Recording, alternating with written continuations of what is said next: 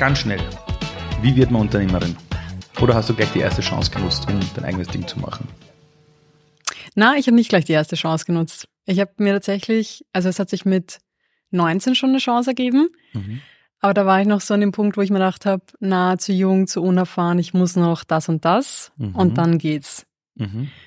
Deshalb habe ich noch nicht die erste Chance genutzt. Bist du froh, dass du gewartet hast? Weiß ich ehrlich gesagt nicht. Also mhm. ich meine, ist halt irgendwie im Nachhinein schwer zu sagen, aber ich glaube tatsächlich schon, dass mir diese Zeit noch gut dann hat, weil ich da doch noch so ein paar Kernpunkte bekommen habe, die mir dann zeigt haben, okay, so will ich, wie es dann in meinem Salon ist. Und vielleicht wäre es genau das gleiche gewesen, wenn ich mit 19 schon angefangen hätte. Aber ich glaube, am Ende passt's.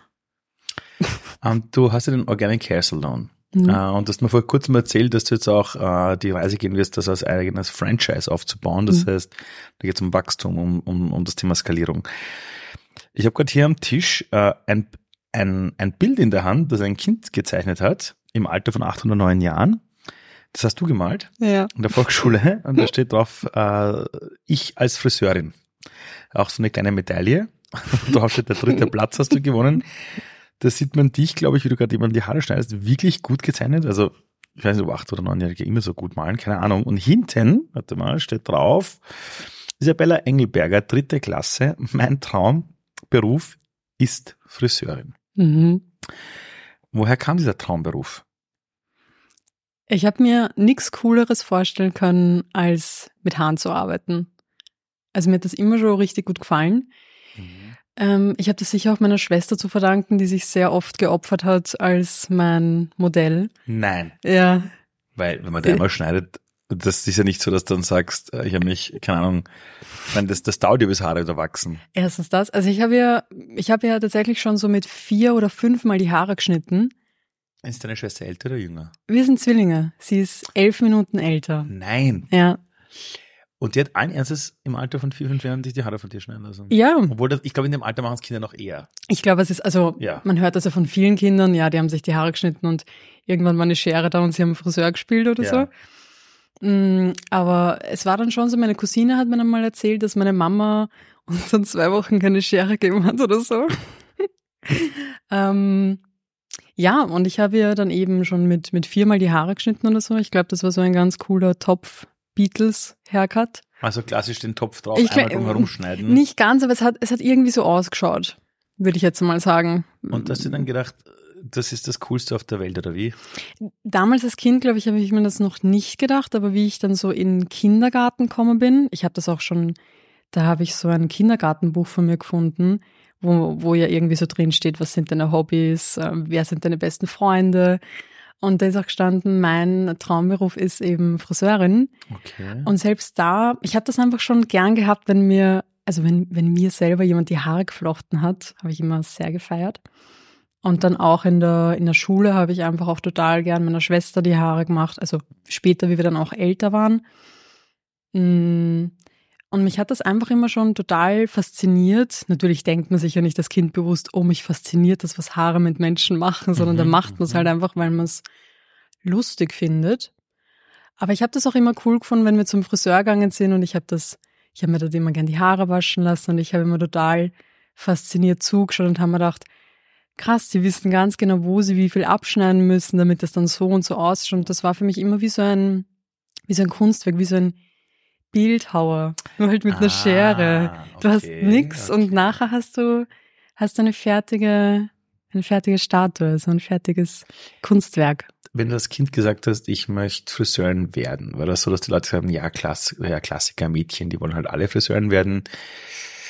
Gab es jemanden, der das versucht hat auszureden oder war das irgendwie egal? War definitiv so ein Klassiker.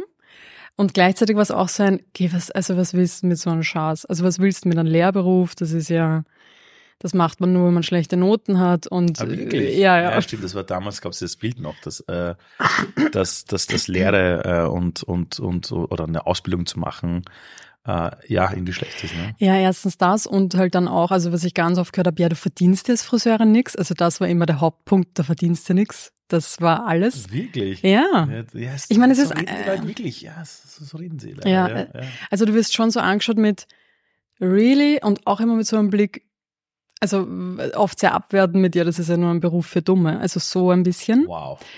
Ähm, und meine Eltern haben mich aber Gott sei Dank immer supportet in dem. Also die fanden das immer cool. Die haben, also ich habe auch drei Geschwister und die haben zu allen von uns gesagt, hey, uns ist wichtig, dass ihr Matura macht, aber ob es jetzt eine Lehre macht oder eine Ausbildung oder ein Studium, liegt, liegt dann also, bei euch. Also die wollten einfach, dass dieser, okay, also die eine Matura in Deutschland sagt man, das ist das Abi, Hm. dass das einfach mal im Kasten ist. das war ihnen wichtig. danach war dann alles andere egal. Schon, ja. Das heißt, du hast zuerst Abi, also quasi die Matura gemacht und danach eine Lehre gemacht. Na, tatsächlich nicht. Ähm, Ich habe mit 15 meine Lehre begonnen und habe äh, Lehre mit Matura gemacht. Das heißt, ich bin 40 Stunden arbeiten gegangen und bin zweimal die Woche in die Abendschule gegangen. Es war echt nicht Kenn geil. Habe ich auch Abendschule gemacht. Das ist so das ist anstrengend. Andere mein Leben, du hast die Schule, ja. Genau. Ähm, ähm, wenn andere Menschen zu dir aber gesagt haben, ah, das ist ja nur ein Job, wo du, weiß nicht, das machen nur Leute, die keine guten Noten Mhm. haben oder das ist ja nur eine Lehre. Hm. Wie alt warst du? da? Warst du ja noch ein junges Mädchen, ne? Ja, also das, das hat sich gezogen von, keine Ahnung, von wahrscheinlich 10 Jahre bis zu bis zu 14 oder 15 So, Jahre. Dann. Warum lässt man sich denn davon nicht entmutigen? Weil viele äh, sehr oft machen ihre Jobs nicht, weil eben andere es blöd finden. War das Mhm. der Support deiner Eltern, der dich da durchgetragen hat? Also warum hast du dich davon nicht entmutigen lassen, sagen wir es so? Ich würde sagen, sicher eine Mischung. Also einerseits auf jeden Fall der Support von meinen Eltern, dass sie nicht gesagt haben, ja, das solltest du wirklich überlegen und schau mal, was da irgendwie die anderen dazu sagen. Ähm, die haben einfach gewollt, dass ich mich absichere durch die Matura, dass man eben sagt, wenn es dir dann wirklich nicht gefällt, hast du damit einfach nochmal andere Türen offen, was ja mittlerweile, ich meine, heute, Ist. Also heute ist eine Matura, das ist zwar nett, aber, ja, aber es gibt halt so viele Möglichkeiten ja. mittlerweile, wie du wo arbeiten kannst und Mhm. auch was für Jobs es mittlerweile gibt. Also das war ja vor, man, vor zehn Jahren, vor länger als zehn Jahren habe ich meine Lehre angefangen. Also das ist ja auch schon ein bisschen her. Ähm, aber gleichzeitig was, also mich hat's schon beunruhigt, auf jeden Fall. Mm, Ich habe dann auch mal zwischenzeitlich so überlegt, soll ich vielleicht was anderes machen? Damals habe ich dann so mit dem Gedanken gespielt, soll ich vielleicht in die in eine grafische Schule gehen, weil das ist ja was Kreatives und dann suche ich mir einfach was Kreatives, was mehr angesehen ist. Und habe mir da so ein bisschen was angeschaut, aber das hat mich nie, da kam nie so dieses Bauchgefühl mit Yes, ja, da gehen wir hin, das machen wir, sondern das war halt wirklich dieses, irgendwann war bei mir der Punkt, wo ich mir gedacht habe, ich scheiße jetzt einfach drauf, was mir die die ganze Zeit sagen. Und ich mache das. Und ich war halt schon immer so und bin halt bis heute noch so, dass ich mir denk, ich mach's. Und ja, okay, vielleicht gefällt's mir dann in sechs Jahren nicht mehr, aber das ist dann das Problem in sechs Jahren und nicht mein jetziges. Also ich glaube, ganz vielen geht es auch so um diese Absicherung, du musst dich für eine Sache entscheiden und dieses dann für immer. Und irgendwie auch so dieser Gedanke, man kann sich nie weiterentwickeln oder man kann dann nie was Neues ausprobieren, sondern du wählst diesen einen Beruf und den hast du für immer und das kommt halt schon auch aus einer älteren Generation. Ähm, das haben mir auch viele Lehrer in der Hauptschule damals geraten. Da war- waren auch immer so ganz komische Blicke mit, "Ah, warum willst du den Lehrberuf machen? Aber am Ende mm, habe ich einfach trotzdem durchgezogen und war es mir dann irgendwann auch wurscht. Es wird ja irgendwann egal, was andere denken. Ja, Okay, ähm, du hast vorhin erzählt, du hättest das erste Mal die Chance gehabt mit 19, mhm. dich theoretisch selbstständig zu machen. War das am Ende deiner Lehrausbildung? ähm, ich war mit äh, 19 mit der Lehre fertig. Mhm. Dann bin ich danach für drei Monate nach Deutschland gegangen Okay, zu einem Naturfriseursalon. Da habe ich so ein Praktikum gemacht. Naturfriseursalon Genau. damals. War das damals schon was Bekannteres? Mm, Meinst du in Deutschland selber Na, oder? Überhaupt, in, weil ich, ich kenne das Wort ehrlich gesagt erst seit wenigen Jahren, dass es Okay. überhaupt gibt, aber, aber wie kam es dann dazu? Also, also Es kam dazu, dass ich über, also ich habe in der Berufsschule bin ich schon mit Pflanzenfarben und generell den Beruf des Naturfriseurs in Berührung kommen. Und da habe ich auch eine Firma kennengelernt, die einfach auch mit ganz vielen Friseursalons arbeitet, die die auch wirklich beliefert mit Haarfarben und Produkten. Und ich habe mich mit denen damals zusammengeredet, ob die wüssten, ob irgendjemand einen Praktikanten sucht, weil ich war quasi fertig mit der Lehre und für mich war klar, ich bleib da nicht. Und das war auch schon vor meinem Lehrabschluss klar. Das habe ich auch schon meiner, meiner Chefin damals Mhm. gesagt, dass das für mich einfach nicht der Weg ist. warum? Das hat sich für mich falsch angefühlt. Also falsch Aber im Sinne genau? von.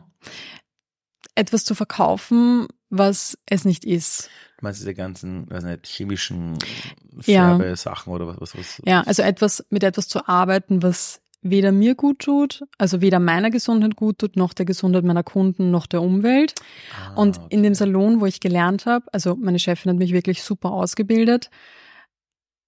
Es ist halt tatsächlich so, es ist, es wird halt immer so klein geredet mit, das ist eh nicht so schlimm, was die Farben mit den Haaren machen. Wir machen dann einfach das und das und dann geht's wieder. Und dann habe ich in der Schule gelernt, naja, ganz so ist es nicht, weil die Schuppenschicht der Haare schaut danach so aus. Und der einzige Weg, um das wieder gerade zu biegen, ist halt entweder jedes Mal Silikone zu verwenden oder halt sehr lange die Haare wieder zu pflegen. Und für mich war dann einfach dieser Punkt, also total naiv, aber ich habe mir dann gedacht, ich bin ja echt nicht Friseurin geworden, dass ich die Haare hinnig mache von Kunden. Du bist nicht so sagen geworden, um das kaputt zu machen. Das Ja. ist, das ist, ich glaube, das ist nicht naiv, das ist, das, das, das ist äh, eigentlich so, wie es sein sollte. Ja, das war für mich dann so der Punkt, wo ich mir dachte, das ist nicht richtig für mich. Ich habe mich da auch so ein bisschen fehl am Platz gefühlt, weil ich einfach, mh, ich habe immer natürliche Ergebnisse sehr gemocht und ich war nie jemand, dem das wichtig war, dass ich blaue Haare färben kann. Ähm, ich kenne auch ganz viele Friseure oder habe ich auch kennengelernt, die einfach gesagt haben, für sie wäre diese Pflanzenfarbschiene nicht die richtige, weil du da einfach eingeschränkter bist, weil du halt nicht eine Blondierung und weiß ich nicht was hast. Aber für mich war das halt nie wichtig, weil ich mir gedacht habe, es ist mir egal, ob ich die Haare grün färben kann Mhm. oder blau. Ähm, ich stehe eh mehr auf natürliche Ergebnisse. Mhm. Und dann, und dann hast du dann dir gedacht, ähm, aber hast du dann damals schon drüber nachgedacht, das mal selbstständig zu machen oder Ja, war wirklich schon? Also es war gar nicht so, der, so das Bild, ich wechsle halt Salon, bleib angestellt äh, und mach das halt dort. na, ich habe mich immer in meinem eigenen Salon gesehen. Ich wusste, Seit diesem Bild im Alter von acht oder neun Jahren, wo drauf steht, ich als Friseurin, das Ja. ich noch auf Instagram dann auch nochmal sch- scheren, damit das alle mal sehen. das war Ähm. ganz klar für mich, ja.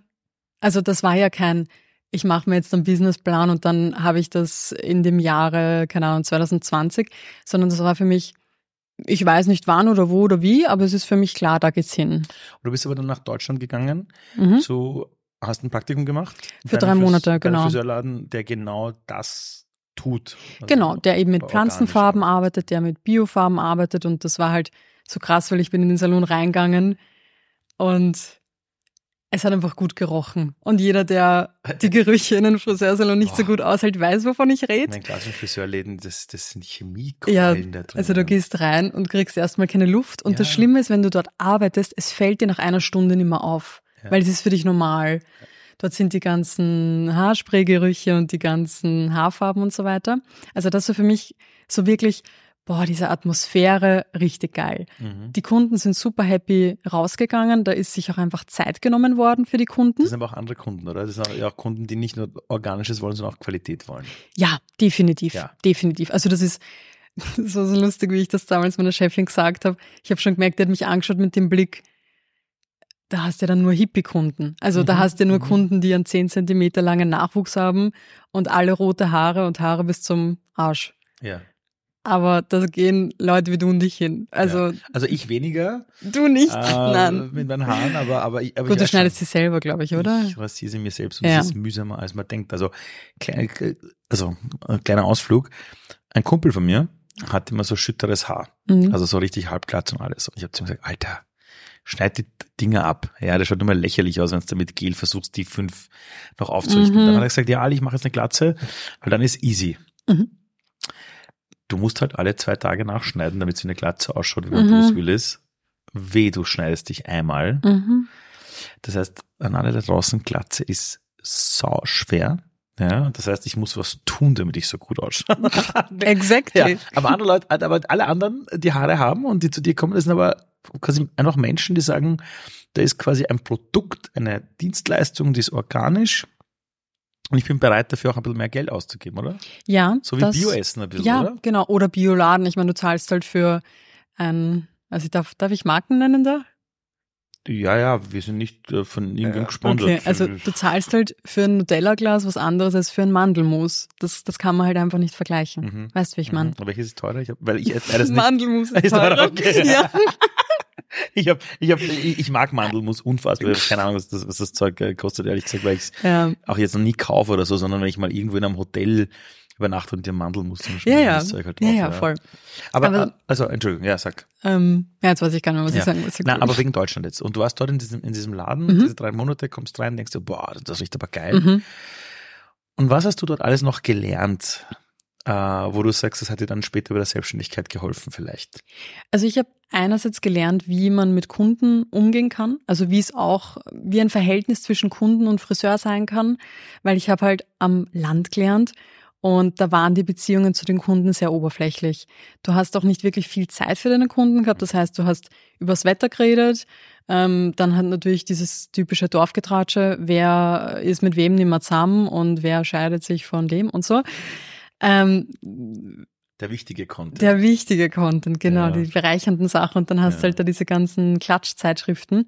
Das heißt, ich habe da nochmal so eine andere Ebene kennengelernt, wie eine Beziehung zwischen äh, einem Kunden und einem Friseur sein kann. Weil das ist ja schon so, dass du als Kunde, wenn du zum ersten Mal in einen Salon gehst, du gibst der Person einen Vertrauensvorschuss und die greift dich am Kopf an. Also wenn du in der U-Bahn sitzt und dich greift dir am Kopf an, dann würdest du den erstmal komisch anschauen. das ist eine Woche sehr. jemand im Büro, der hat mir an den Kopf gegriffen und wir ja. hatten ein Meeting. Ich habe mir gedacht, ich hau dem ins Gesicht. Ja, das ja, ist ja, das ist einfach eine sehr intime sehr Stelle. Intim, sehr intim, ja. Ähm, und das ist halt auch wirklich, also das hat halt wirklich einfach auch mit, mit einem großen, also mit viel Vertrauen zu tun, ähm, mit der Person zusammenzuarbeiten, sich für einen Friseur zu entscheiden. Und ähm, das hat für mich einfach nochmal diese Wertigkeit hervorgebracht, was es, was das im Grunde auch für eine Ehre ist, dass mhm. dir die Person so vertraut, dass sie dann auch wirklich happy nach Hause geht. Weil du hast, also jeder, der schon mal einen verschnittenen Haarschnitt hatte, mhm, hatte ich. oder ja, also hatte jeder hatte, schon also mal, hatte, ja. oder eine, eine, eine falsch gefärbte Haarfarbe, weiß einfach, was das mit einem macht, wenn man dann nach Hause geht und sich am nächsten Tag in den Spiegel schaut und man wünscht sich, ich hoffe, dass das ist einfach nicht passiert. Also das ist wie ein Kleidungsstück, was du nicht ausziehen kannst, was einfach richtig scheiße bei dir ausschaut. Das, ich hatte das mal äh, in Simmering bei einem Friseurladen. Und ich habe mich nicht getraut, dem zu sagen, ich finde scheiße. Mm. Hat das dann auch irgendwie mit Gel irgendwie gemacht. Mhm. Und ich habe zu ihm gesagt, boah, super toll. Bin nach Hause, Gel rausgewaschen. Mhm war verzweifelt und habe halt die Haare dann irgendwie und habe dann glaube ich ein Kappel aufgesetzt oder so. Ja, mhm. das sind so First World Problems, aber du siehst dich mit deiner Identität, denkst, da habe ich gerade Kohle abgelegt. Ja. Und du traust dich nicht aufzustehen und zu sagen, hey Alter, das ist scheiße, bitte was anderes. Ja, voll. Das habe ich nämlich auch gemerkt. Das habe ich, das war sowas, das ist mir in der Berufsschule erst bewusst geworden. Da hat eine Lehrerin zu mir gesagt, Glaubt ihr wirklich, dass alle Kunden, die sagen passt schon, wirklich passt schon meinen? Also glaubt ihr wirklich, dass die immer happy rausgehen und dass die einfach, manche Kunden, das habe ich auch durch leider viele Gespräche im Salon mitbekommen, die mir einfach erzählen, du, ich habe dann einfach irgendwann nichts mehr gesagt, weil ich habe Angst gehabt, dass sie es einfach noch mehr verkackt. Oder er. Also weißt du, so mit, oh Gott, ich gehe jetzt einfach und dann lasse ich es vielleicht von wem anderen. Das ist urkrass, weil du zahlst Geld dafür. Geld und haben Angst zu sagen, was sie wollen? Ja, das ist urwild, oder? Also ich hatte das Gefühl, wenn ich das dem jetzt sage, dann verletze ich ihn vielleicht. Oder, oder in, ja. in, in seiner Ära ist er dann irgendwie, keine Ahnung, Ja, Natürlich gibt's manche, die backen das dann vom Ego her nicht. Mhm. Dass die, also ich finde, das hat ja manchmal auch, das habe ich nämlich auch gemerkt, ähm, also schon allein die Art, wie, wie man kommuniziert, da habe ich in Deutschland einfach auch nochmal gemerkt, aha, die reden ganz anders mit ihren Kunden oder die, okay. die reden ihnen auch nicht die Frisuren aus im Sinne von, na, das schaut aber sicher urkomisch aus bei dir. Ähm, weil eine Frisur ist ja was, damit identifizierst du dich und damit siehst du dich gerade. Und diese Frisur gibt dir aus welchem Grund auch immer gerade das bestimmte Gefühl, was du ähm, nach außen tragen magst. Also ein Knödel gibt einem eine andere Frisur, als wenn ich jetzt mit wallender, offener Mähne meinen Kopf die ganze Zeit hin und her schüttel. Du bist es allein, wenn du auf eine Party gehst am Abend. Ja, du, du hast eine Bekannte und plötzlich schaut sie auf dieser Party komplett anders aus. Haare offen, genau. aufgesteckt, jeder genau. denkt sich, was ist denn da los? Oder zum Beispiel der Klassiker Beziehung zu Ende, am nächsten Tag die Haare anders. Was du denkst, Ganz genau. Also ich, ich, hatte das einmal, also wirklich, das ist dann die Person sagst, okay, die Haare sind komplett anders und denkst du, was ist anders? Ja. Job gekündigt, Beziehung, also oder? Ja, Haare. Es spiegelt sich doch radikal Extrem, extrem. Ja. Das, das, ist doch das psychologische Ding. Das kann ich halt auch wirklich aus, aus ähm, den Salongeschichten von uns erzählen, dass okay. wenn, wenn halt, wenn halt, wir, wenn halt wirklich die, die Kunden gerade eine Veränderung durchmachen, sei es beruflich, persönlich, die haben irgendwie ähm, eine Entscheidung für sich getroffen oder die wollen irgendwas verändern, dann ist einfach eine neue Frisur ein Push und das ist halt auch wie ein Ritual, wo du sagst, ich lege das jetzt ab ich lasse das jetzt gehen, ich mache das auch voll gern, dass wir da einfach mit den Kunden sagen, hey, du kannst dich jetzt voll und ganz auf den Haarschnitt konzentrieren, du kannst gern die Augen währenddessen zumachen und dich einfach so davon verabschieden und Mhm. das, was da bleiben darf und was auch wirklich für dich passt und was dir dient, bleibt halt da Wow. und alles andere lass mal dankend gehen. Und das ist, es ist halt wirklich ein Ritual, was, ich finde, das ist immer so, wie wenn man sagt, man kann den Kaffee in einer Sekunde trinken oder in einer Minute. Je nachdem, wie du die Sachen machst, ist es Mhm. egal, was du machst, aber wie du sie machst, macht es einfach anders. Das, das, das ist der Unterschied zwischen, zwischen, also ich finde, das ist ein komplett achtsamer Zugang. Also, ja, also du kannst dir auch ein Essen, ein ganz leckeres holen, dann setzt du dich vor den Laptop, Ja. äh, beantwortest E-Mails und isst daneben. Dann Mhm. merkst du gar nicht, was du gegessen hast. Oder Voll. du setzt dich alleine hin mhm. und isst das Essen und bei jedem Bissen schmeckst du es oder du Mhm. machst es dazwischen, du gehst essen mit Freunden, Mhm. bist zwar beim Essen und nicht ganz bei deinen Freunden, aber umgekehrt genauso. Mhm. Das heißt, es gibt eine Bandbreite aus meiner Sicht, wie du Dinge machen kannst. absolut, ja. Ja. Und ähm, jetzt ist das Ding allerdings, was jetzt in Deutschland. Und, und wann war dann so der Schritt zu sagen, ich fühle mich bereit, mich selbstständig zu machen, meinen eigenen Salon aufzu, aufzu, aufzusperren? Also, als ich dann diese drei Monate vorbei hatte, äh, das war 2016, Mhm. da war für mich klar, ich gehe sowieso nie wieder in einen konventionellen Salon, dort sehe ich mich einfach nicht. Weil, also, also quasi konventionell. Konventionell meine ich quasi mit ähm, chemischen Haarfarben und Okay, okay, und so ja, weiter. okay, das- das- Also da war für mich klar, ich werde einen, einen Naturfriseursalon eröffnen oder bei einem Naturfriseursalon arbeiten. Jetzt war es aber natürlich so, du brauchst ja in Österreich äh, einen Gewerbeschein und auch einen Friseurmeister, um einen Friseursalon zu eröffnen. Also da gibt es ja bestimmte Vorgaben, weil ja ein Salon ein reglementiertes Gewerbe ist. Mhm.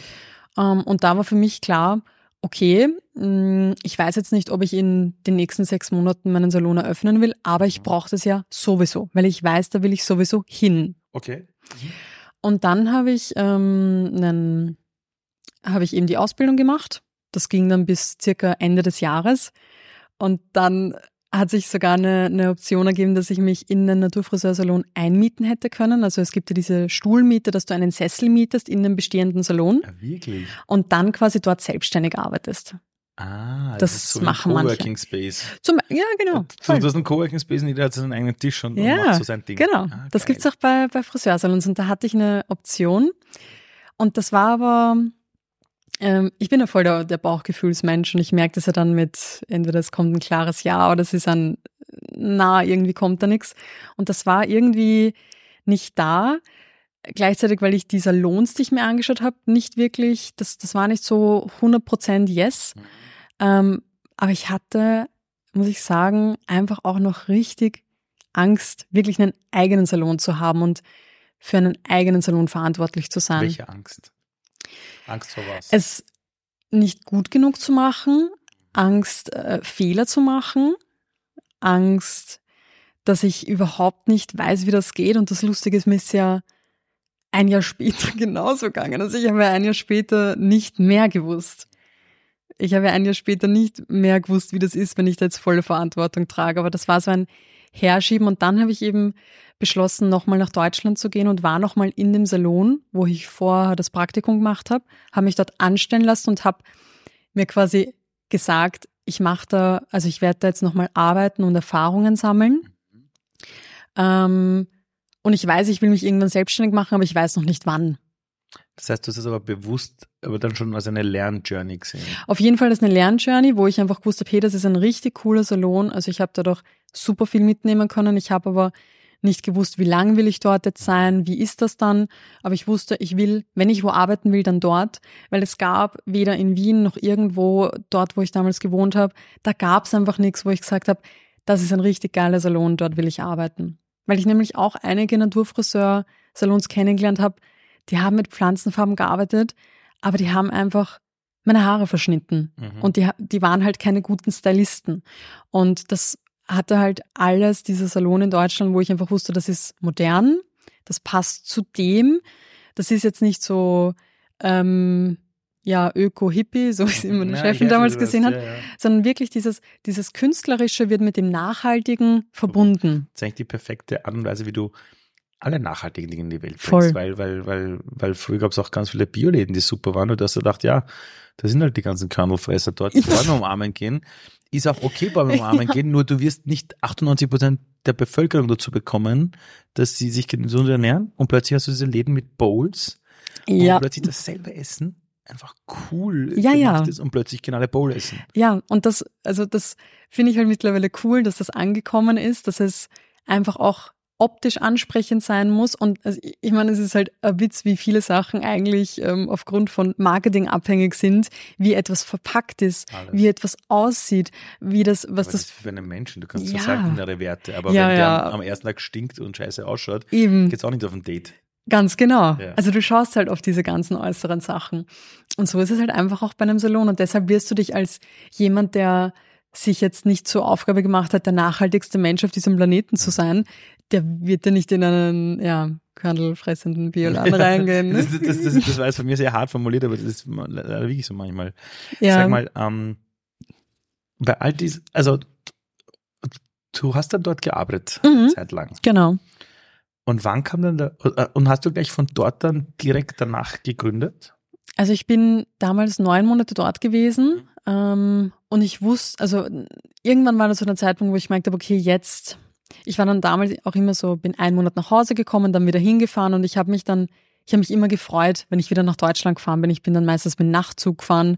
Es war ziemlich gemütlich und dann war wirklich so dieser, diese eine Fahrt, wo ich einfach nur geheult habe und wo ich gemerkt habe, boah, jetzt, also jetzt, jetzt freue ich mich gar nicht mehr.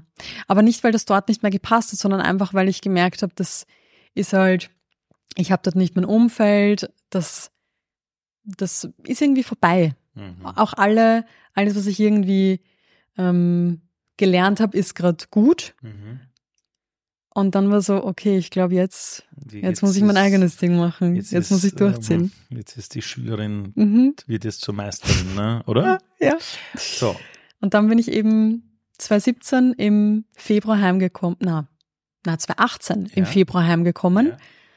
Ja. Und ja, dann war klar, okay, jetzt gehen wir mal zum AMS und sagen wir, ich will ein Unternehmen gründen. Und das AMS ist äh, das Arbeitsmarktservice, das heißt in Deutschland ist das die Bundesagentur für Arbeit. Mhm. Und die haben so ein selbstständigen Programm, oder wie heißt das? Genau, Da das ist das Unternehmensgründungsprogramm. Ja. Da kannst du quasi hingehen und du kriegst dort Unterstützung für sechs Monate Mhm. und du hast halt auch zu, Zugriff, also du, du kannst an bestimmten Workshops teilnehmen im, in den Bereichen Buchhaltung oder Marketing oder so. Also die, die können einem da von der Grundstruktur her recht gut helfen. Mhm. Und man hat auch so eine Beraterin an der Seite. Und in dieser Zeit habe ich dann eben mein Lokal gesucht, ähm, mir geschaut, was, wie, wie wird die Einrichtung sein, wie mache ich das, wie mache ich das mit Social Media und so weiter. Und wie ich ja damals meinen Friseursalon gefunden habe, ich glaube, das habe ich dir eh mal erzählt, da bin ich im dritten Bezirk in einem Café gesessen. Ähm, das Lokal gibt es leider nicht mehr, aber da bin ich in einem Café gesessen mit einer Freundin und dort gab's ein auch ein Beauty-Studio mit Biokosmetik also da war ein Kosmetikstudio, eine Physiotherapeutin, Masseurin und so weiter. Und ich habe gedacht, cool, das sind ja im Grunde genau die Kunden, die das ja auch interessieren könnte. Und das war dann für mich auch ganz nett, so eine, eine Umgebung zu haben, wo auch noch andere Leute sind. Und dann habe ich einfach die Kellnerin gefragt, ob sie mir den Kontakt von der Geschäftsführung geben kann. Ich würde gerne wissen, ob ich mich da einmieten das hast du kann. mal erzählt, Ja, stimmt. genau. Genau, und das war dann möglich. Das war dann möglich, dann war der Raum frei. ja, Wahnsinn. Sag mal, ähm, du hast mir mal erzählt, du bist Träumerin und Visionärin. Wow, unser beide. Hals heute. Na, Wahnsinn. So, wir uns mal aus. ähm, hattest du in der Phase nie Selbstzweifel? Und das zweite, okay, der Lächel zeigt schon, ja, da hattest du welche. Das andere ist ähm, dieser Traum, den du damals hattest in der Volksschule, mit diesem Bild, das du gemalt hast. Ähm, wie sehr hat dich das getragen? Oder hast du es wieder irgendwann mal vergessen gehabt, dass du diesen eigentlich mit acht Jahren genau wusstest, wohin es gehen soll? Ich wusste immer, dass ich das gezeichnet habe, Ja. Aber ich wusste nicht, wo diese Zeichnung ist.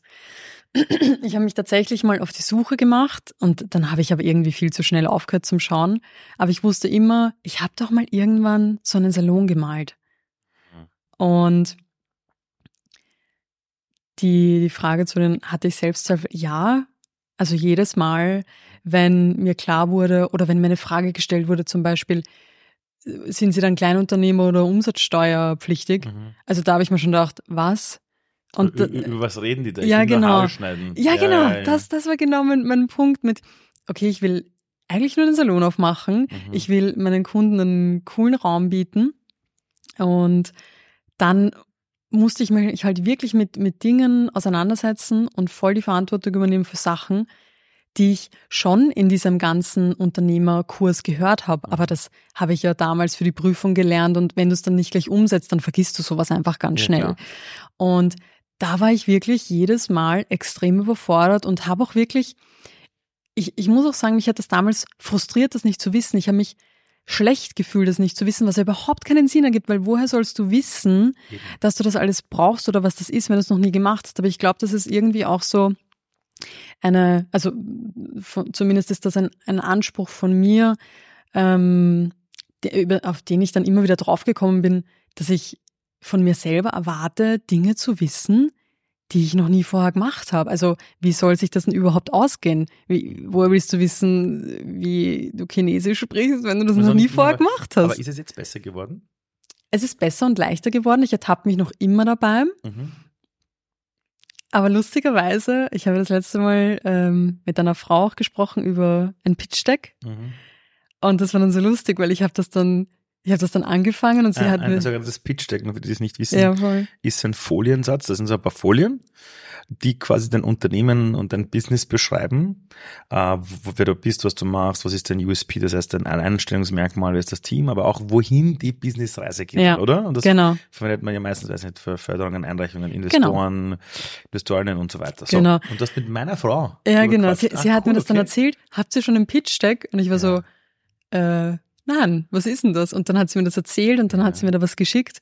Und das war dann so lustig, weil ich bin dann gesessen mit dem Laptop und fange so an und merke so, ah, ich habe das noch nie gemacht, ich habe keine Ahnung, wie das geht. Mhm. Und dann habe ich Uhr zum Grinsen angefangen und habe mir gedacht, ja, dann kann es ja eigentlich nur besser werden. Genau so dann kann ich eigentlich nur mit jeder Minute, die ich das mache, mehr dazulernen, als ich vorher mhm. gekonnt habe. Ja gut, aber davor hattest du immer die Angst, wenn sowas hochgekommen ist. Also wenn mhm. du das gemacht hast, habe ich noch nie gemacht, war Angst da.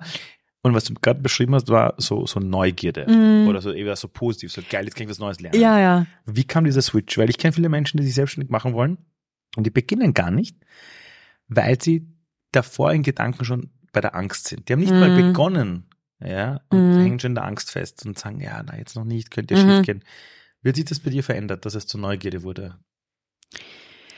Definitiv einfach mit dem, mit dem Tun und dann mit dem zu merken, aha, na wenn ich es jetzt, also wenn ich jetzt was, was Neues mache und dann kann ich das irgendwann, dann ist mir das, dann ist das irgendwann auch normal. Also so ist es ja, so geht es einem ja mit allem, mhm.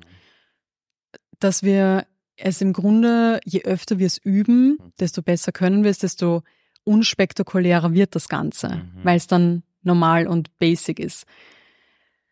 Und der Switch ist definitiv mit dem gekommen, dass dich ja ein Unternehmen zwingt zu wachsen, weil sonst geht das Unternehmen unter. Also du musst dich ja in Situationen begeben, von denen du keine Ahnung hast, die super unangenehm sind, aber wenn du dich nicht drum kümmerst, ja, dann kümmert sich halt niemand drum. Mhm. Und das zum einen zu merken, aha, okay, ja gut, ich, ich lebe immer noch, obwohl in mir so ein Gefühl war von, oh Gott, das, also das man ist kriegt, das Ende. ja, es ist das ja. Ende. Das ist also ganz schlimm und dann. Und, und mit Wachsen meinst du auch persönliches Wachstum? Persönliches Wachstum, also wirklich auch viel mit dem Auseinandersetzen mit den eigenen Themen. Also warum, warum habe ich überhaupt so eine Angst davor, Fehler zu machen? Was hängt da eigentlich dran?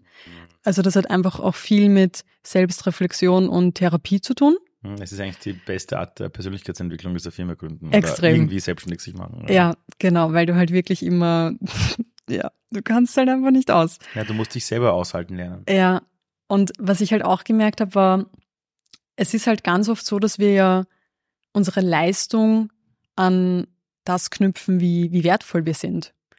Und dann natürlich zu merken, also wenn, wenn Leistung, das ist ja, passiert ja in den meisten Fällen einfach auch unterbewusst, also niemand denkt sich aktiv, aha, ich mache meinen Wert nur von meiner Leistung abhängig. Aber es ist ja dann wirklich so, wenn man dann merkt, ich kann was nicht und dann merkt man, andere können es, dann auf einmal vergleicht man sich, obwohl man gar nicht weiß, die, Person macht das schon zehn Jahre und natürlich kann sie es besser. Ich meine, wäre ja schlimm, wenn nicht. Mhm.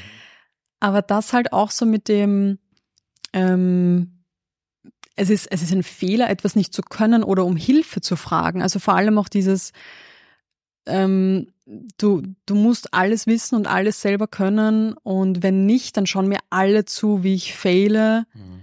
Und dann sehen das alle. Ich glaube, den meisten ist es scheißegal, oder? Extrem. Ich habe ich, ich, ich hab gemerkt, oder die meisten Menschen glauben viel zu sehr, dass andere ständig nur schauen, was macht der, Voll. oder? Das ist ja so lustig, das, das habe ich, glaube ich, mal in einem Buch gelesen. Alle glauben die ganze Zeit, dass alle zuschauen, aber jeder ist nur damit beschäftigt, sich selber gut hinzustellen, dass wenn wer schaut, dass es eh gut ausschaut. Also jeder ist mit seinem eigenen Ding, also jeder ist so in seinem eigenen, in seiner eigenen Bubble und checkt gar nicht, dass er die einzige Person ist, die sich selber die ganze Zeit verurteilt Ja. und alle anderen Ja. verurteilen sich Ja. selber, aber es Zeit. schaut niemand zu und das, das Ding ist ja auch, man, man muss halt wirklich sagen, was ist einem lieber? Ist einem lieber, dass man sagt, ja gut, ich habe es ausprobiert und jetzt? Also ich, es hat halt nicht funktioniert und jetzt? Aber ganz oft kommen ja dann vielleicht auch so, so Sachen mit, wo man, wo dann vielleicht doch mal wer was sagt. Das kommt ja meistens von Leuten, die sich selber nicht trauen. Und die reden dann andere schlecht, um sich selber besser zu fühlen. Mhm. Das ist, das ist, das ist richtig, glaube ich. Also ich glaube, dass du me- meistens, wenn du die Aufmerksamkeit auf andere lenkst, das ja deshalb machst, weil du es bei dir selber nicht aushältst.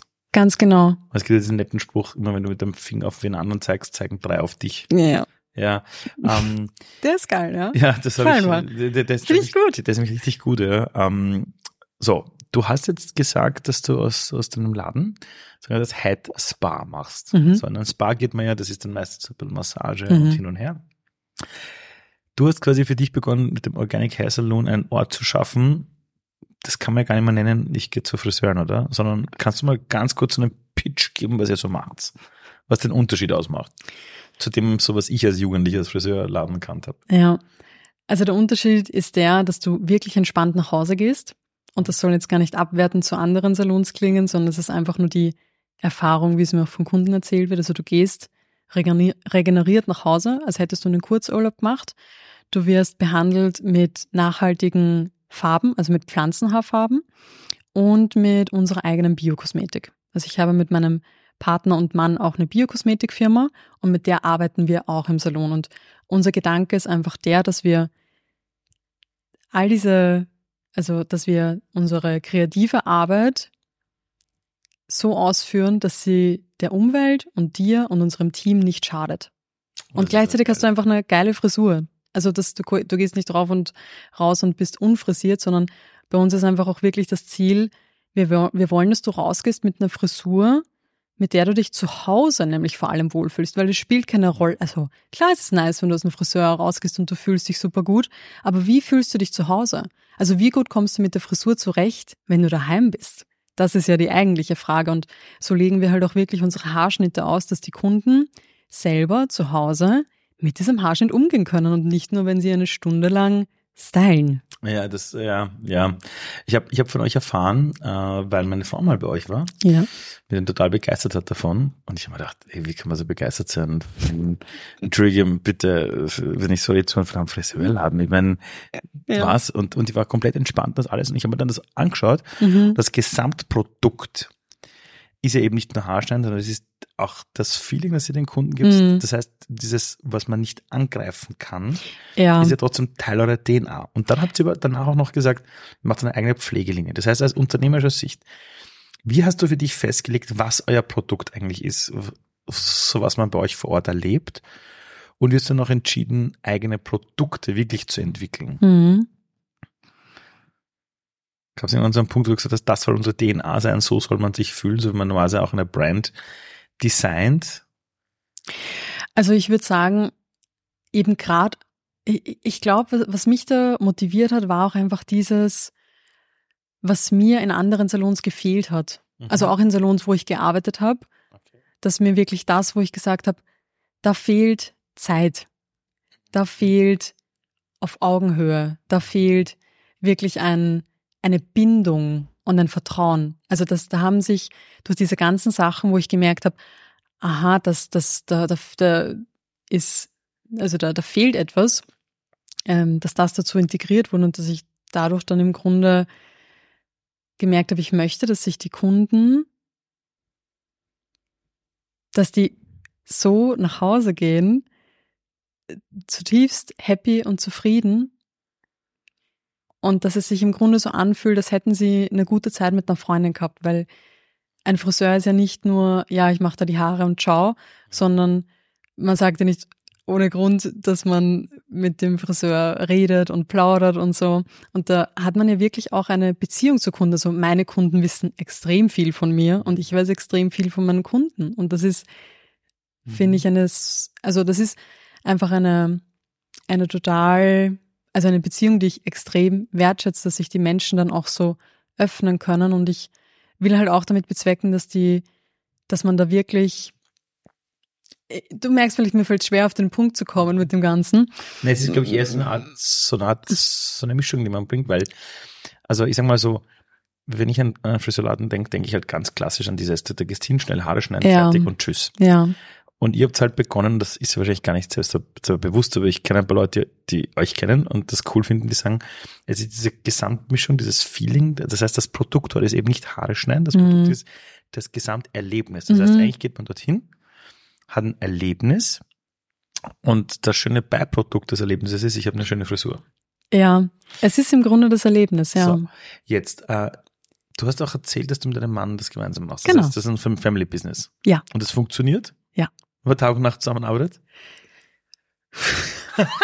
also wir hatten am Anfang, boah, also da haben wir uns echt oft die Schädel angeschlagen. Ja weil wir beide auch sehr stur sein können. Ja. Und ähm, wir sehen die Dinge einfach auch unterschiedlich. Also wir schauen ja auch wirklich mit anderen Brillen drauf, sage ich jetzt das, mal. Das ist eigentlich ja gut. Wenn man das ist ja voll gut. Genau, ja. weil was das Problem, was wir am Anfang hatten, war, wir wollten den anderen überzeugen, wer jetzt mehr Recht hat.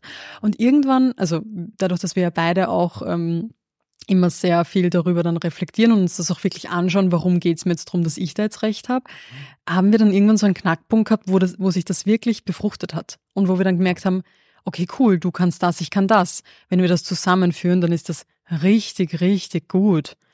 Und dann war es nicht mehr so dieses, ah, du musst das besser können oder ich muss das irgendwie noch lernen, sondern dann war es so ein, okay, wir haben beide unsere Talente. Wenn es brennt, kann ich sicher auch die Sachen machen, die mir jetzt nicht so liegen. Aber wir können beide unsere Stärke ausleben. Und das hat es dann auch am Ende so cool gemacht, weil irgendwann habe ich, also ich hatte ja am Anfang das mega Ego-Problem, dass ich den Salon, den hatte der Dominik gebaut, also die ganzen, die Waschliegen und die Bedienplätze. Du kannst dir nicht vorstellen, was ich für ein Problem damit gehabt habe, dass nicht ich das gezeichnet habe und dass nicht ich mir das ganz genau überlegt habe. Weil meine räumliche Vorstellung die kannst du einfach heilen. Also die kannst du einfach wirklich ah, vergessen. Auf, auf, auf, Deutsch kann man vergessen, obwohl ja. auf diesem Bild als Achtjährige ja, eigentlich was sehr Schönes gemalt ja. ja. Das Leute, ist schaut sich dann bitte echt auf Instagram an. Ja, das, das, ja. das, das ist äh, gut. So von, von den Proportionen her, ja, auch, gut, auch gut, ja. Aber dort ist ein Ego-Problem, weil es äh, quasi deine Idee war, aber nicht du der federführend alles. Ja, weil ja nicht ich das alles machen kann. Und das hat ja auch meistens was mit Kontrolle zu tun. Also in meinem Fall ist es Komplett. einfach auch so dieses, ich muss das alles kontrollieren, sonst wird es ja nichts oder so. Mhm. Mm, und irgendwann habe ich dann einfach auch loslassen können und gemerkt, hey, also das, da sind wir in drei Jahren nicht fertig, wenn ich das plan, weil ich habe einfach dieses, das, da, da, da fehlt mir einfach irgendwas, dass ich Räume jetzt gut einrichten kann und der Dominik kann das einfach extrem gut. Und ich komme dann einfach, um diesen Raum zu füllen mit Leben und mit der Energie, dass ich dann sage, da kommt noch eine Pflanze und da machen wir das so und da brauchen wir noch diesen Duft und ich komme dann für dieses zum Leben einhauchen, aber die, Höhle bauen ja, also tatsächlich der Dominik gemacht, und, ja. Und diese Entscheidung, okay, wir bauen jetzt unsere eigene Produktlinie, mhm. so Naturkosmetik quasi. So, so eine unternehmerische Entscheidung, die trifft man dann gemeinsam, die trifft man, weil Kunden nachfragen, die trifft man, weil man den Wunsch selber dazu hat, sowas zu entwickeln. Wie ist das passiert? Auch wieder eine, eine Kombi aus vielem. Also einerseits, dass wir gemerkt haben, wir wollen eine Marke rausbringen, die eben wieder das vereint, sehr modern, aber vom, vom Qualitätsstandard her wirklich extrem hochwertige Biokosmetik, weil ich mich dann auch immer so geärgert habe über Marken, die vom Branding her so cool waren, aber die einfach nur Müll drin gehabt haben. Und irgendwann haben wir dann gesagt, machen wir es einfach selber. Und ah, okay. dann haben wir einen richtig coolen Produzenten an Bord geholt, Und ja, vereinen da eben auch wieder, wie beim Salon, es, es ist kein, wir, wir verzichten auf nichts, weil es modern ist. Hm. Und gleichzeitig verpacken wir es so, dass sich auch Menschen davon angesprochen fühlen, die jetzt vielleicht nicht immer sofort zum Bioprodukt greifen. Hm. Und wir, wir wollen das eben, ja, einfach machen. Wir wollen das einfach machen, dass es leichter ist, sich von Biokosmetik angesprochen zu fühlen. Und dann äh, haben wir irgendwann mal gequatscht und dann irgendwie kam das Thema Franchise und mhm. dann äh, und dann schaffst du mir, hast du mir irgendwann mal geschrieben, Ali, Ali, und wir machen das jetzt wirklich, wir machen jetzt quasi Franchise. Ja. Also, das heißt, wir skalieren. Ja. So. Erstens einmal dieser Schritt zu sagen, wir machen Franchise ist ja ein Riesenschritt. Weil mhm. du machst das Business ja jetzt nicht seit 20 Jahren. Mhm. Sag mal, wie lange bist du jetzt selbstständig? Seit äh, Oktober 2018, also. Von was sprechen wir da? Von ja, fünf Jahren? Dieses Jahr fünf Jahre. Okay, fünf Im Jahre, Oktober so. fünf Jahre. Dann sagen wir jetzt machen wir Franchise. Also, also wir geben jetzt anderen die Möglichkeit, unser Konzept umzusetzen mhm. und zu leben. Äh, ist eine unfassbar große Entscheidung. Mhm. Weil ich hätte jetzt auch sagen können, wir bleiben bei dem einen Geschäft. Mhm. Nur das machen wir halt ganz profitabel, mhm. ganz groß.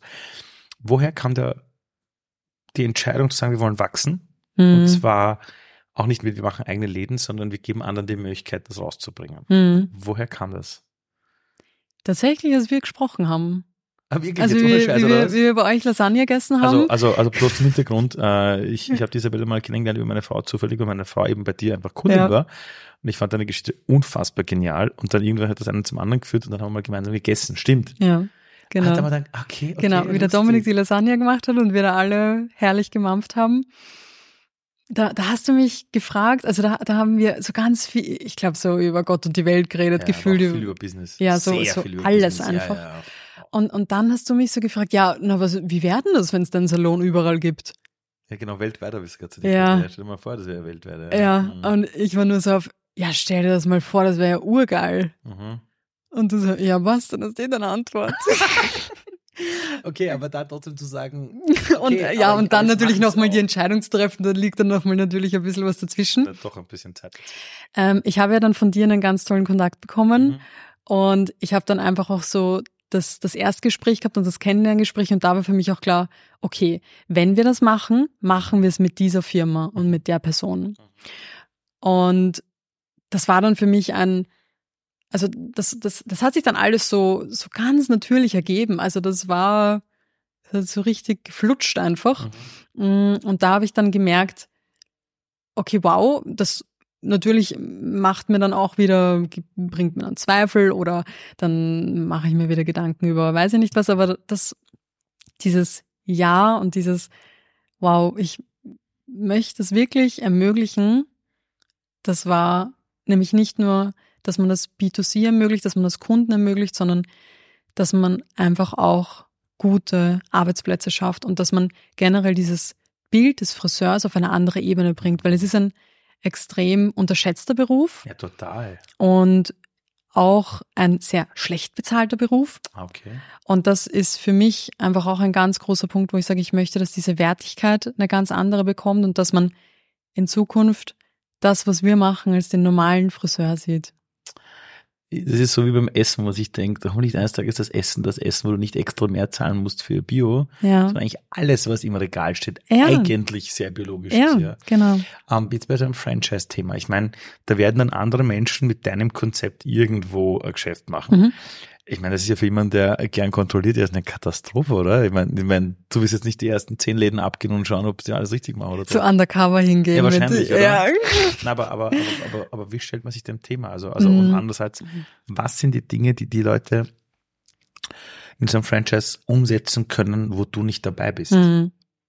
Also da gibt's ja äh, gerade auch, äh, also warum es mir dann so viel, warum ich dann gemerkt habe, okay, das ist der Weg und so können wir ihn gehen ähm, das habe ich halt wirklich auch gemerkt, wie, wie ich gesehen habe mit dieser Firma, die ja eben auch dieses ähm, das, das Franchise aufbauen mit vielen Firmen, wie die das gestalten und was da tatsächlich auch dahinter steht. Weil es ist ja nicht nur, dass du sagst, ah, okay, wir skalieren jetzt und das ist der Name und so viel zahlt sie Gebühr, fertig, sondern das hat ja ganz viel damit zu tun mit, wie ist unsere Haltung, wie begrüßen wir Kunden? Also da mhm. kann es ja, da gibt's ja Regeln. Also das komplette, also das komplette eben, Paket eben, von das Kundenerlebnis skalierbar machen. Genau. Okay. Genau. Und das habe ich ja, das fand ich ja so cool, ähm, dass die, also Karina heißt die Beraterin, mit der ich da gesprochen habe, die auch schon bei uns im Salon war und sie hat gesagt, ja, cool. Also wie ich dann nämlich im, im Geschäft war, das war für mich auch spannend zu sehen. Du hast es sogar schon ähm, quasi dupliziert und zwar mit der Jenny, mit meiner Mitarbeiterin, mit meiner das ganz tollen. Du hast das quasi schon standardisiert. Genau, also ich habe schon bei ihr meine Arbeit auf sie übertragen können. Und natürlich ist es nochmal was anderes zu sagen, man macht jetzt Salons. Mhm. Und natürlich hat mein Kontrollwahn dann mal so ein bisschen zugeschlagen und dann war so ein, okay, also ich bin da jetzt immer vor Ort. Mhm. Und gleichzeitig einfach nur diese Kontrolle, weil mir das so wichtig ist, wie unsere Werte und unsere Haltung sind. Und das ist aber auch Teil eines Franchise-Programms. Wenn du es halt wirklich, ja. wenn du es wirklich fundamental aufbaust. Also dieser Prozess, der dauert circa, was ich jetzt so erfahren habe, neun Monate. Hm. Das ist nicht, in einem Monat machen wir Verträge und dann geht's los, sondern das ist wirklich neun Monate. Das, das wächst, da kommt, da kommt was rein, da kommt wieder was weg. Das, das baut man wirklich auf und im Grunde schreibt man all das nieder, was man jetzt eh schon macht, aber man, das war halt auch, wie ich, wie ich zum ersten Mal jemanden angestellt habe, habe ich mir gedacht, wie bringe ich das jetzt eigentlich einer Person bei, was ich da mache? Weil ich kann es ja manchmal gar nicht erklären, was ich da mache. Ich mache es ja einfach. Und das zwingt einen dann natürlich wirklich zu definieren, was tue ich da? Warum tue ich das? Was auch einfach wirklich zu sagen, wie, wie baue ich denn eine Bindung mit einem Kunden auf? Und auch für, für mich halt einfach ganz wichtig, wie, wie gehen wir mit den Kunden um? Dieses, äh, eben, dieses, dieses Erlebnis, dieses, Ja. Gefühl. We- Weißt du, was mir aufgefallen ist? Ähm, als du das zweite Mal in Deutschland gearbeitet hast, bei diesem Unternehmen Ja. und immer wieder hin und her gependelt bist, hast du gesagt, dass du wie lange dort gearbeitet hast? Neun Monate. Und jetzt dauert Franchise Äh. wie lange? Oder warte, waren es neun oder sechs Monate? Also okay, weil Na warte, lass mich kurz ich überlegen. die großen Muster nämlich zu erleben. Und Es waren das tatsächlich neun- Monate, ja. Und jetzt sagst du, dass Franchise auch neun Monate dauert. Ja. Vielleicht ist in deinem Leben so, dass die ganzen Business-Sachen von Idee bis Ja. zur Umsetzung neun Monate dauern. Ja. Das solltest du mal äh, Das- beobachten vielleicht. Ja. Ja, Ja. oder? Ah. Weil ich, ich höre die ganze Zeit zu und versuche die ganzen Muster zu erkennen. Mhm. Ähm, jetzt folgendes. Ähm, wenn du das jetzt mit deinem Mann quasi gemeinsam machst, ja, ähm, wie ist die Aufteilung zwischen euch? Also, also, also wer hat wo seine, seine Steckenpferde? Also meine Steckenpferde sind auf jeden Fall alles, was so kreative Dinge angeht, Mhm. was Social Media angeht, was im Salon einfach den, den Kundenkontakt angeht und was diese ganzen, ja, für mich leichten Sachen angeht mit alles, was so, ich, ich kann es irgendwie schwer beschreiben. Es ist, es ist alles, wo, wo viel Emotion drin ist, Alles- was einfach auch viel mit, mit Menschen zu tun Alles hat. mit Kundenbeziehung. Alles mit Kundenbeziehung, alles, was ja. Beziehung zum Kunden aufbaut. Ja, was ja Social Media auch ist und Komplett. so weiter. Und Dominik, der Dominik macht Struktur. Also der Dominik ist wirklich jemand, der kann Systeme wahnsinnig gut erkennen. Der sieht einfach, aha, wie, wie lang braucht man für das, was braucht's für das. Also das war schon allein, wie wir dieses Meeting hatten, hat er innerhalb von zwei Tagen da äh, einen ganzen Plan aufgestellt, wie wir das mit dem Franchise machen. Geil. Und ich habe, also Und er baut Tische. ja, und er baut, und er äh, also ja, schräg. Also er ist wirklich für diese, er kann dieses, diese Struktur einfach extrem gut. Und ich würde jetzt mal sagen, alle trockenen Sachen sehr gut, die, die für ihn nur toll sind, weil sie einfach logisch sind. Ja. Und ich kann halt in diesen ganzen emotionalen und Kundensachen extrem gut aufgehen. Ja. Aber wenn man jetzt ein Franchise aufmachen möchte, braucht man auch einen Plan, oder? Ich meine, ist der Mhm. Plan jetzt, keine Ahnung, drei Läden in Wien oder, oder, oder wie habt ihr das für euch konzipiert? Also da sind wir im Moment noch dabei, wo Mhm. wir sagen, okay, gibt's dann mehrere Läden in Wien, wie viele sind's dann, wann, wann kommen, wann kommen welche Läden und so weiter. Also in der Phase sind wir gerade. bis es dann weltweit geht. Wie es dann Ja. weltweit geht, ja. Ähm, woher weißt du jetzt, wenn du zurückblickst auf deine unternehmerische Reise, die jetzt nicht sehr lang war, aber wo schon Mhm. verdammt viel passiert ist, ähm, woher weißt du, ob es gute Entscheidungen waren oder nicht? Oder wann weißt du, ob eine Entscheidung bei euch die richtige war oder nicht? Boah. Meinst du alle Entscheidungen oder nur so, nur so wenn- große wenn, wenn du dir Entscheidungen? jetzt deine Business-Entscheidungen so anschaust, wird es ja welche geben haben, wo du dir denkst, ah, das heißt vielleicht nicht so cool. ah, Und andere, wo du sagst, ah, da haben wir auf das richtige Pferd gesetzt. mhm.